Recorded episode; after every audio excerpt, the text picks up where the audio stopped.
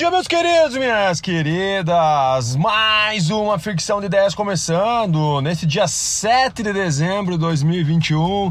Vamos fazer acontecer nesse dia maravilhoso. Espero que você tenha muita energia e para isso eu vou entregar um pouco de conteúdo para você para começar o seu dia realmente motivado. Talvez não, né? Talvez algumas notícias não façam tanto sentido para você, mas o objetivo é que a gente tenha munição para o nosso dia.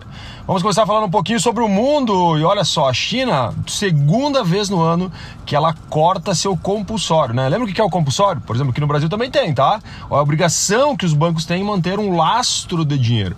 Então, esse lastro que o banco mantém, quando o governo libera mais, quer dizer que ele quer jogar mais dinheiro na economia. E é o que a China está pensando nesse novo movimento. É a segunda vez do ano e o objetivo deles é incentivar o consumo, né? Para continuar aquele crescimento exponencial né, dessa super potência. Lembrando que ontem nós falamos já que a China já está tentando, ou pelo menos falando em revisar o crescimento do seu PIB para menos, mais ou menos dele é 5%, né? Mas vamos lá, esse movimento aqui do compulsório é importante para o Brasil também, por quê? Porque incentivando o consumo impacta aqui no Brasil, já que a China é nosso maior cliente.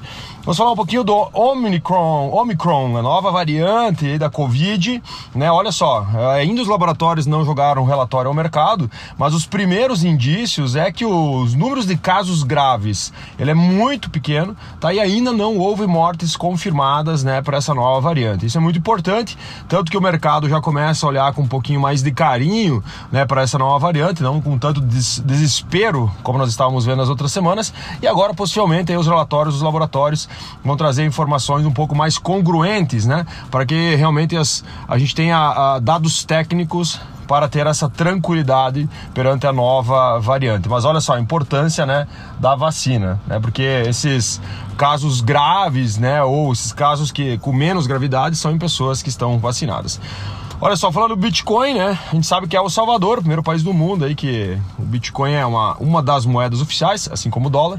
E o presidente lá de, de El Salvador, ele falou que ia gerar, né, fazer uma cidade do Bitcoin, ao lado de vulcões, aproveitar a energia dos vulcões para gerar energia necessária para minerar os Bitcoins. Mas ontem, né, ele foi, entre aspas, né, desmentido por alguns ecologistas que falaram que não é tão simples assim, né?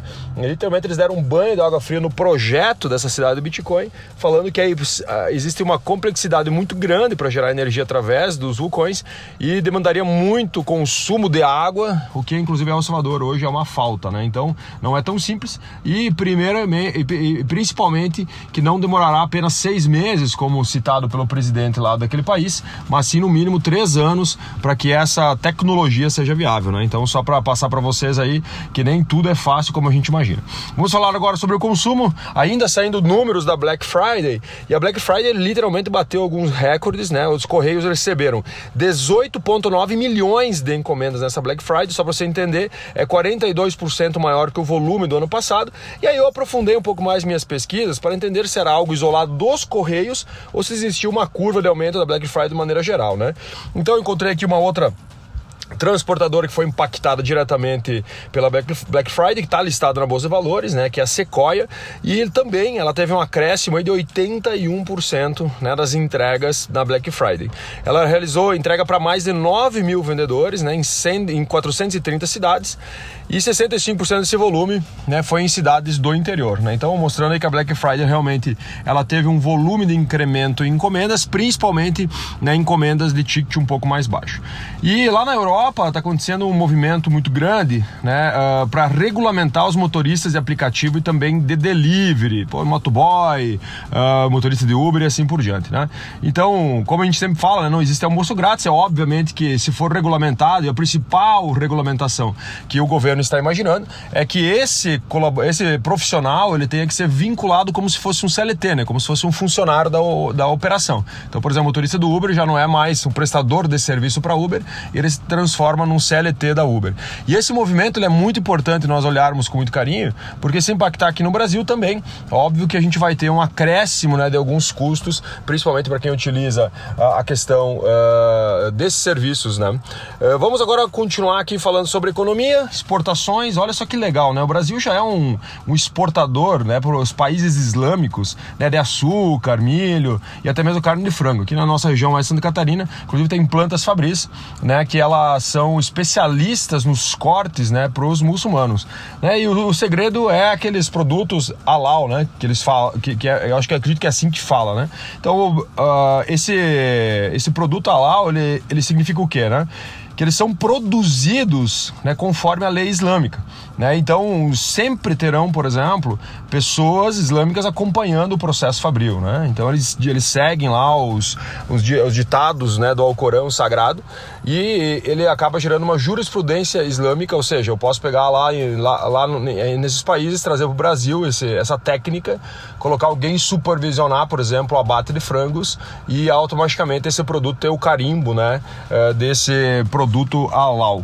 Né? Então, o que, que acontece? Né? O Brasil agora quer aumentar esses produtos, sair somente do açúcar, milho e carne de frango e para outros produtos cumprindo as leis islâmicas. Né? Isso é muito legal, assim que possivelmente né, a gente deve ampliar os nossos. Hoje o Brasil já alimenta 800 milhões de pessoas no mundo, em torno de 10% da população mundial é alimentada para o Brasil, literalmente é muita gente. E quando a gente com, começa a abrir novas portas, a gente abre novas frentes de faturamento. Né? Isso é importante do Brasil né? e a gente consegue literalmente aumentar a nossa nossas vendas, aumentando as vendas, a gente aumenta fluxo de dinheiro e assim por diante, né? É uma cadeia bem importante falar um pouquinho da poupança, ainda quando a gente fala aqui de economia. Poupança, ela bateu novamente um, um, uma nova retirada mais do que o incremento, né? Então agora no mês, uh, no mês de novembro nós tivemos uma retirada maior do que a depósito de, de, de 12 bilhões de reais, tá? Então os saques superaram os depósitos, quarto mês seguido.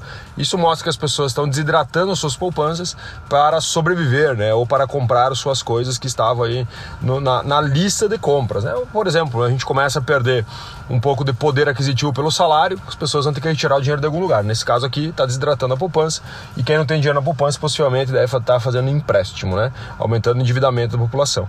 É, esse novembro foi o sétimo mês de 2021, né? foi o quarto seguido, mas o sétimo mês de 2021, onde os saques superaram os depósitos nas, na poupança. Produção de veículos agora cresce no mês de novembro, falei sobre a venda de veículos, produção e venda são coisas diferentes, né? então eu vendo, né, estou vendendo menos, mas eu estou produzindo né, mais, então automaticamente estou aumentando meus estoques. Então agora no mês de novembro, 15% a mais ante outubro de produção.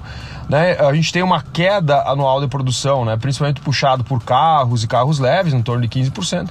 Agora em novembro a gente teve um acréscimo comparado a outubro, né, mas né, no macro de 2021 nós estamos tendo uma queda de vendas. Né? Então nós temos um estoque ali de produtos, principalmente agora nós estamos sendo impactados por quê? Por falta também de componentes, assim como todo mundo. E a previsão dos componentes, a regularização, é final de 2022, né, começo lá de 2023. Então é importante que nós é, acompanhamos também esse mercado, mercado muito importante ainda para o Brasil. Né? Mas hoje já quando a gente olha para caminhões, olha só, tivemos uma expansão né, na produção de caminhões de 25%, acompanhando um pouco também para, pela venda né, dos caminhões. E hoje por que está acontecendo esse incremento? Indústria de extrativismo, né, agricultura, comércio eletrônico, citar no exemplo da Black Friday, né, comércio eletrônico exponencializado, então começou-se a aumentar, por exemplo, a demanda, a demanda para alguns tipos de transporte. Para a gente encerrar aqui nossa análise de mercado de hoje, vamos falar um pouquinho sobre o futuro. E olha só, uma subsidiária da Embraer, né, a Embraer está investindo em algumas, né, mas essa subsidiária da, Embraer que está fazendo aqueles carros voadores e tudo mais, a gente até falou em algum momento aqui na análise de mercado. Olha só, ontem eles anunciaram ao mercado que eles estão com 790 795 encomendas na fila. 795 encomendas na fila já para o carro voador da Embraer. Olha só, o mercado de mobilidade ele vai mudar muito nos próximos anos, desbloqueando inclusive muitas oportunidades, né? Beleza? Espero que tenha feito sentido essa análise do mercado de hoje. Voltaremos amanhã, meus queridos, minhas queridas. Eu espero que o seu dia seja maravilhoso, com muito resultado e com muita energia. Um grande abraço, valeu!